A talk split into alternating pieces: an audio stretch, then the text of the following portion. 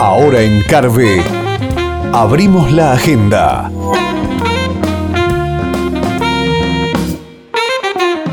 Evaluando prioridades, tomando asuntos pendientes y concretando citas impostergables. La agenda está abierta y la presenta Daniel Castro.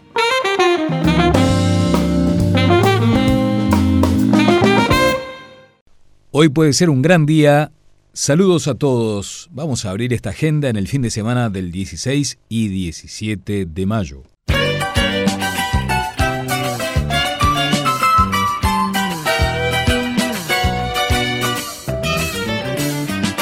Hoy puede ser un gran día, plantéatelo así.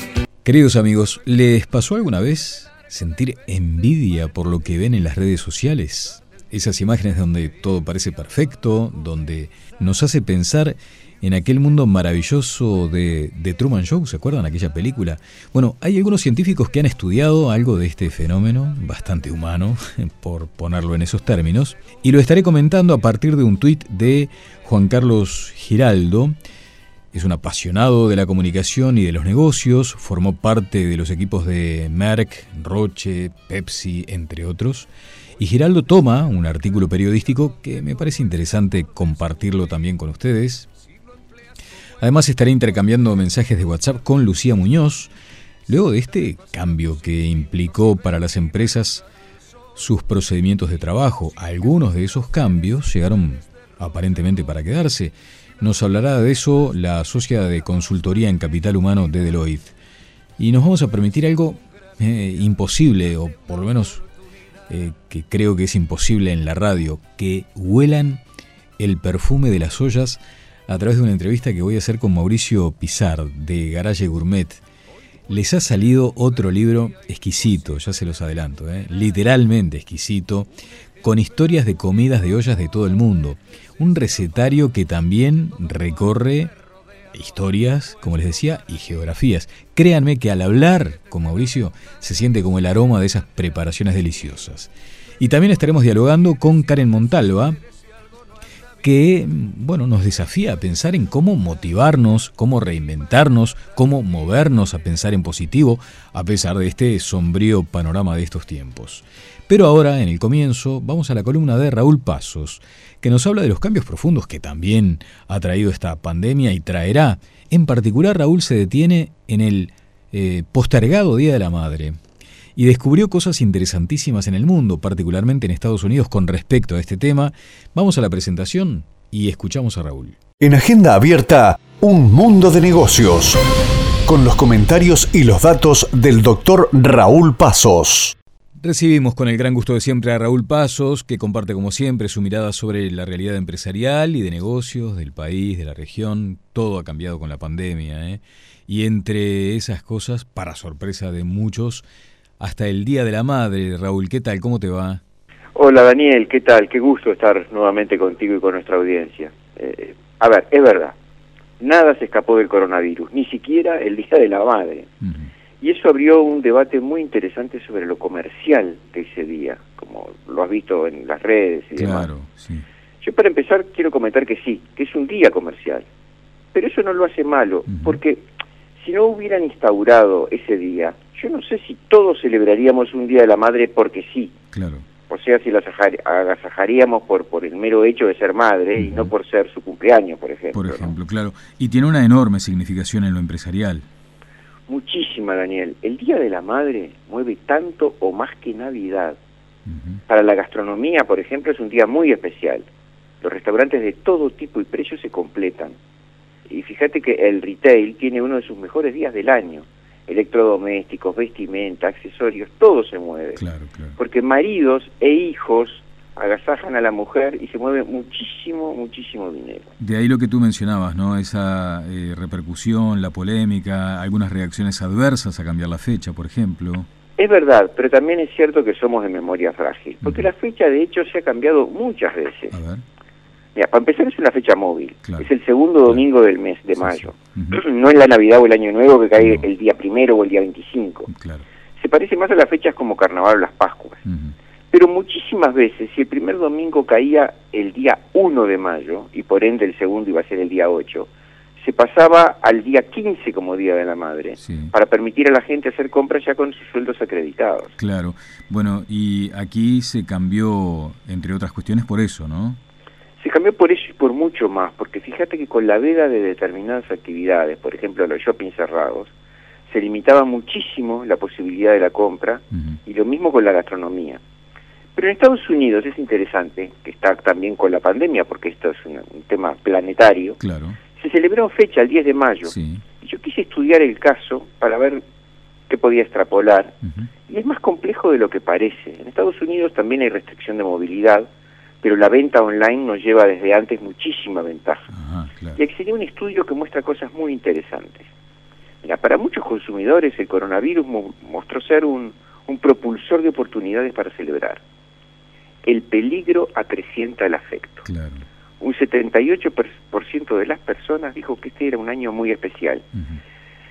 Gastarán unos gastaron unos 205 dólares en promedio, que son 8 dólares más, 8 dólares más que eh, el año pasado.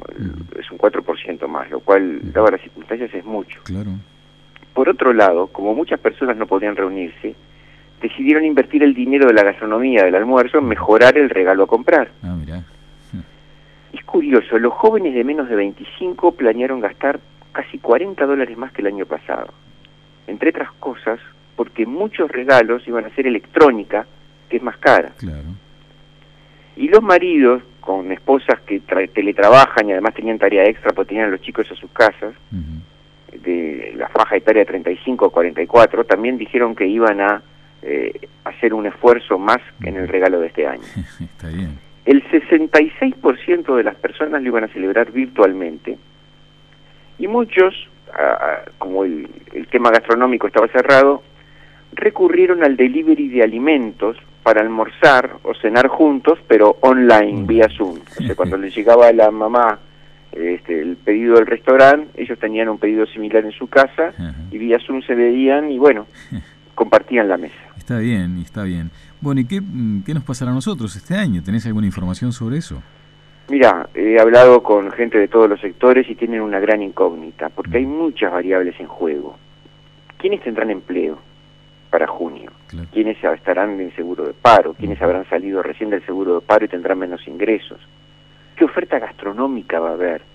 ¿Cómo va a ser esa oferta gastronómica? ¿Con menos mesas por restaurante por el distanciamiento social? ¿Cuánto dinero va a haber para gastar en regalos? ¿Habrá ofertas especiales de regalos? ¿Vamos a seguir la tendencia de Estados Unidos o vamos a ser cautos? Vamos a tener que vir, vivirlo y verlo. Porque, después de todo, madre hay una sola. bueno, eso sí, sin ninguna duda. Bueno, Raúl, muchas gracias. Nos encontramos la próxima semana. Te mando un abrazo. Un abrazo para ti. Cuídense todos y estupendo. Nos escuchamos el sábado próximo. Entrevista en Agenda. El espacio que busca respuestas.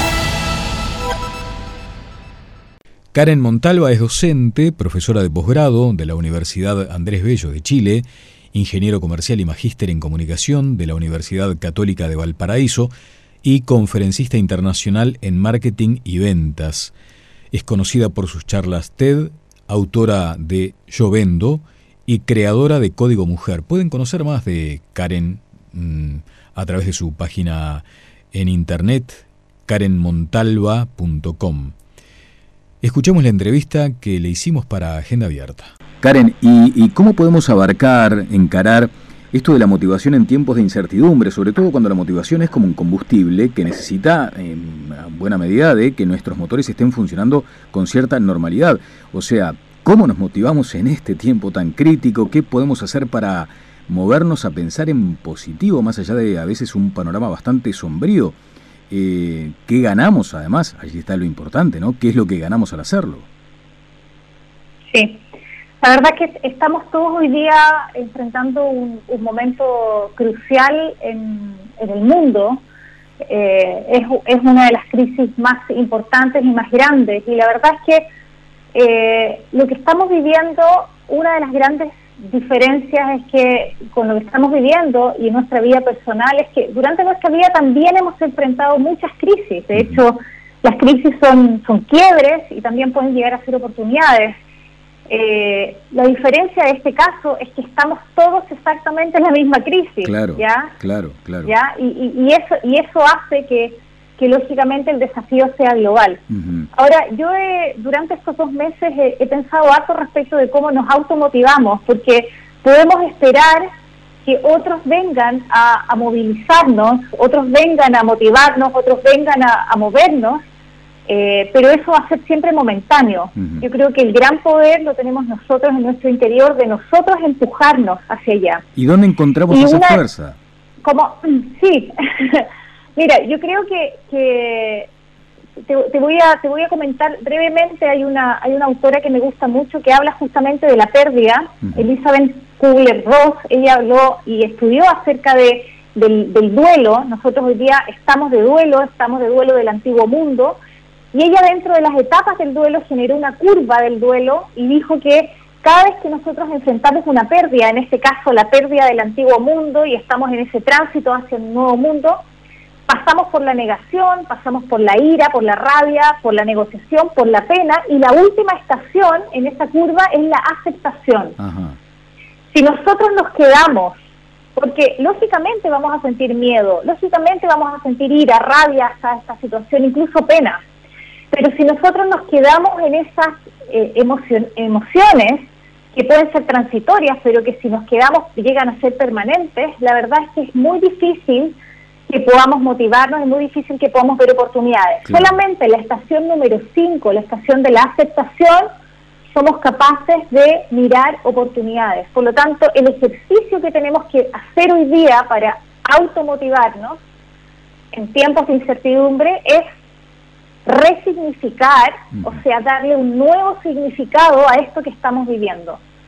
Si le damos el significado de la tragedia, vamos a mirar desde ese paradigma, desde esos lentes, lo que estamos viviendo. Y todo lo que veamos va a ser a través de la pena o a través de la rabia o alguna de estas, de estas emociones que son emociones que nos cierran, ya que nos obstaculizan. Claro, Pero si comenzamos a mirar, ¿cierto?, esto que estamos viviendo desde la aceptación, cuando empezamos a mirar desde las oportunidades, entonces eh, comenzamos a, visualizar eh, caminos, caminos distintos.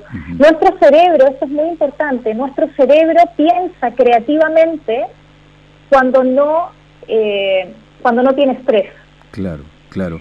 Cuando no tiene estrés, estamos, estamos, capacitados para mirar oportunidades. Claro, te estaba escuchando y además recordando tu, tu bellísimo país y asociándolo con, con esa eh, magnífica, monumental cordillera, y tú mencionabas lo de la curva del duelo, interesantísimo concepto, lo, lo tomo para hacer referencia también a aquella situación en los Andes, ¿no? Porque para unos fue tragedia sin dudas, para otros fue milagro, precisamente por no quedarse de pronto en el valle y seguir escalando picos, superar esos picos y muchas veces cuando llegabas a la cima te encontrabas con que no había absolutamente nada, que no significara seguir trabajando, seguir peleando, seguir caminando, que fueron los que hicieron aquellos héroes de los Andes. Y, ahora cuando tú me lo mencionabas, me parece que es una interesante imagen que de hecho los propios sobrevivientes aquí en Uruguay lo han manifestado en esos términos. Ahora, ¿cómo podemos después, porque de eso se trata también eh, tu especialidad, cómo podemos hacer para que en este marco, con estas cordilleras planteadas, podamos pensar en la motivación aplicada también a, las ventas, eh, a, tu especialización, que es el marketing, que es vender y vendernos. Sí, mira, eh, me, encanta esta analogía que haces. No, no, no la había pensado y te la voy a robar. Claro.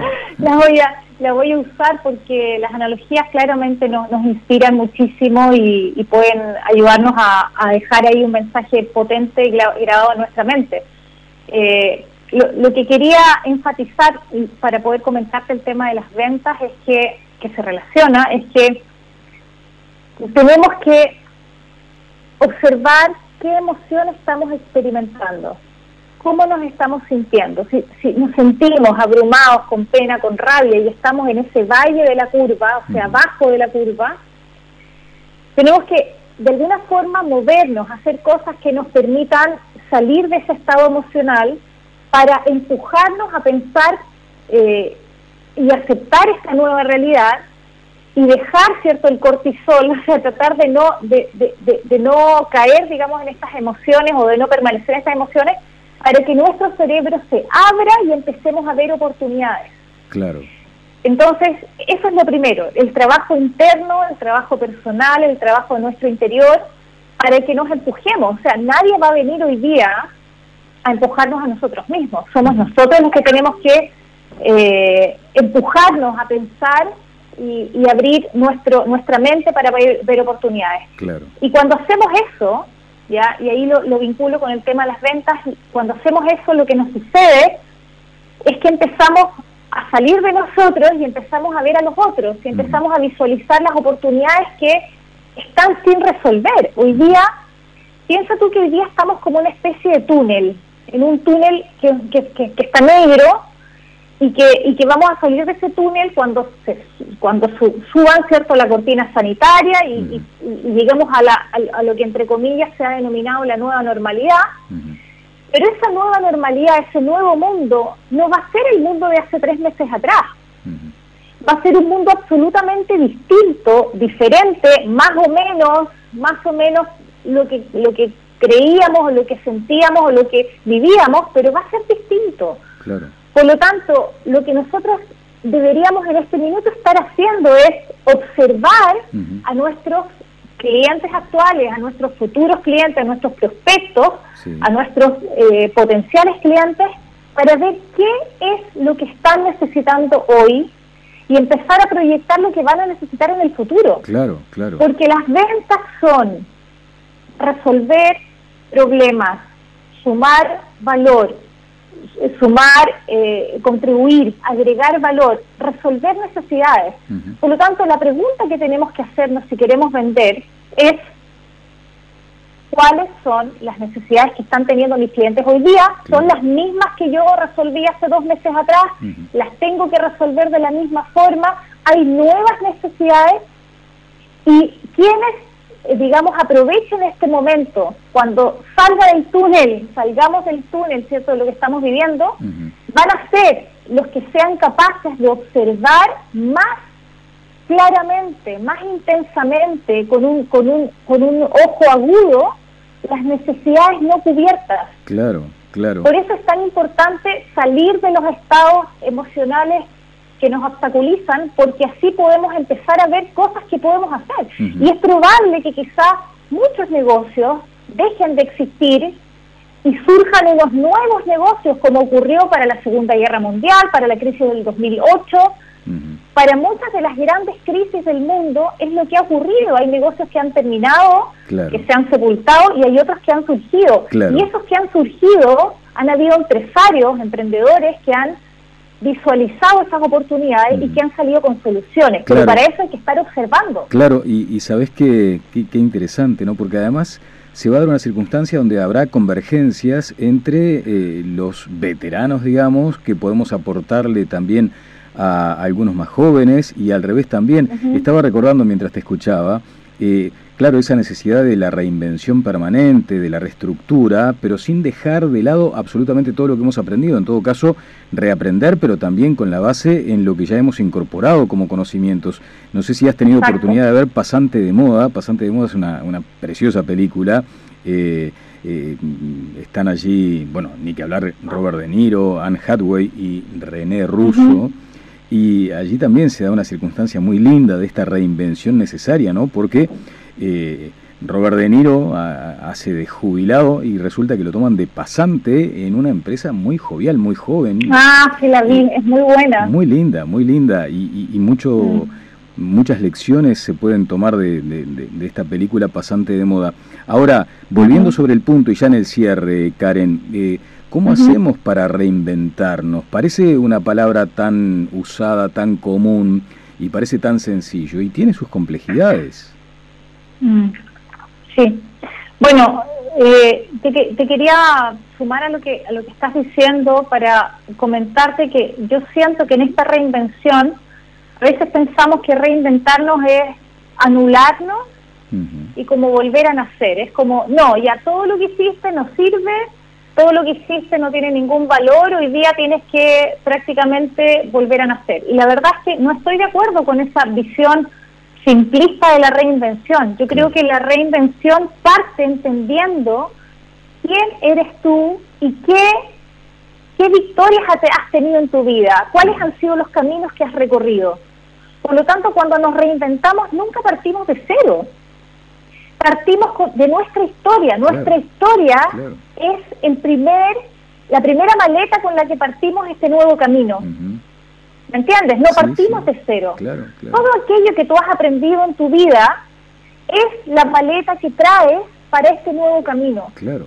Por lo tanto, lo primero cuando nos reinventamos es entender que todo aquello que hemos aprendido, que hemos caminado, que hemos entregado, las victorias, los fracasos, todo eso es parte de tu maleta para comenzar un nuevo camino. Qué bueno. Y, y, yo creo que el elemento fundamental aquí es, para reinventarnos, es busca los gaps, busca esos espacios que no están siendo cubiertos hoy día en el mercado, en tu segmento, en algún nuevo segmento de personas, alguna necesidad no cubierta y enfócate ahí. A veces puede ser lo mismo que tú estás haciendo, quizás vas a tener que reinventarte de negocio y vas a tener que hacer algo completamente distinto. Pero el primer lente es busca algo que no esté resuelto. Y comienza por ahí. Claro, y además eh, estaba recordando una entrevista que tuve el sábado pasado con Xavier Aragay, que es un experto en educación español, eh, donde él decía, bueno, esto de la... tampoco todo se resuelve ahora con esta virtualidad, con esta cuestión de la educación a distancia, eh, tampoco es aquel escenario pre-COVID cuando era lo presencial. Todos tenemos que estar enfocados ahora con que debemos resolver un nuevo formato presencial para dictar clases distinto al anterior y tampoco creer que la panacea, que la solución a, a, todos los problemas de la educación pasa por la virtualidad. Yo creo que también hay un poco de eso en estas cuestiones. No es que simplemente uno en los negocios se reinvente diciendo, bueno, ahora voy a, a, tener mi cuenta en Instagram. Es mucho más complejo que eso, ¿no?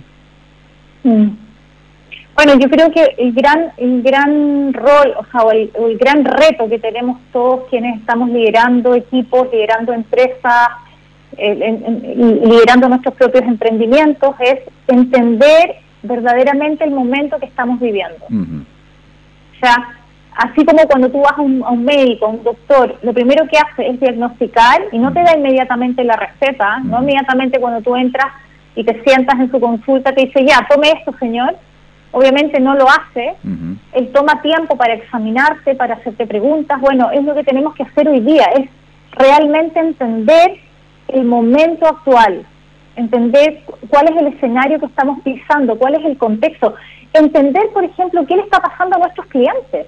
O sea, hoy día tenemos una, una oportunidad maravillosa de tomar el teléfono, de hacer una llamada y de encontrarte con un ser humano del otro lado que está exactamente en la misma situación que tú, que además le llamaste cliente, claro.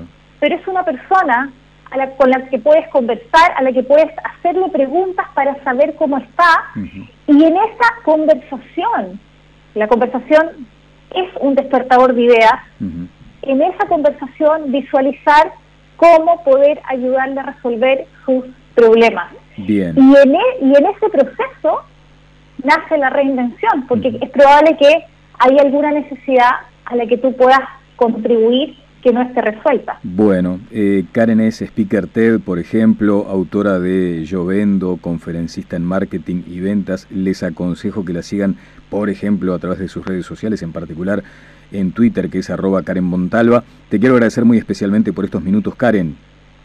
Por favor, muchas gracias a ti por invitarme. Yo feliz de poder compartir con todo tu con toda tu audiencia, amo tu país y amo su gente. Así que gracias por esta oportunidad y esta conversación. Era Karen Montalva desde Chile. Para luego de la pausa vamos a destapar ollas. Nos referimos al libro de Garage Gourmet. Hablaremos con Mauricio Pizar. ¿Cuál es la comida de olla típicamente uruguaya? ¿En qué nos diferenciamos y nos parecemos con Argentina? ¿Dónde nació el arroz con leche? ¿Y qué preparaciones hay similares a las nuestras en Oriente, por ejemplo? Además, lo que les decíamos, cambios que han llegado a las empresas en sus modos, en sus métodos de trabajo y que llegaron para quedarse, todos, algunos. lo veremos con Lucía Muñoz de Deloitte.